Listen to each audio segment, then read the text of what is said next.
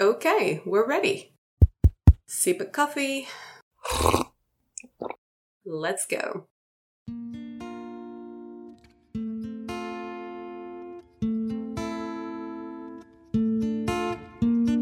If you and I are going to start this podcasting relationship on the right foot, I think you deserve to know where my trip's coming from.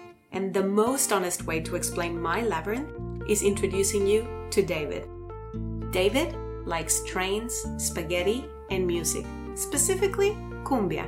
To what degree, you ask? Burst your eardrums is the answer. My mom tells me that my first word was dad, but my first phrase was not that David. You can picture the dynamics in my family. David was diagnosed with cerebral palsy and autism at the age of five, just before I was born. And just as Gen Z and Generation Alpha only know the world with internet, well, I only know the world with my brother. From a very young age, and thanks to him, I witnessed ignorance and cruelty, but above all, I saw empathy and courage, especially from my mom.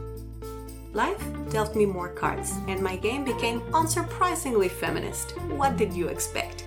It started as it does for many, with ordinary machismo.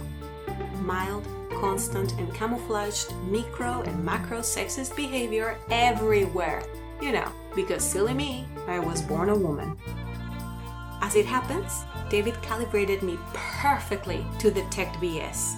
I saw them coming a block away, but this time I was the target and I learned what it was to automatically be treated differently just for being who you are.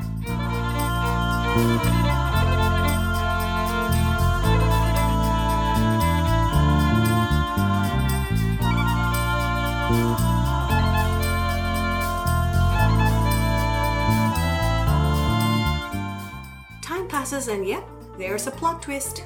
I realize that I cruise on cisgender woman avenue corner with Latina Boulevard. However, there are those who walk on Latina, indigenous, gay, single mother, illiterate, and deaf crossing. Change gears and slow down, sister. Of course, that doesn't mean that my road is not difficult, but it would be an outrage not to distinguish that there are those who carry many more obstacles. A simple proposal arises. What if we notice our privilege, big or small, and we use it in favor of someone more vulnerable?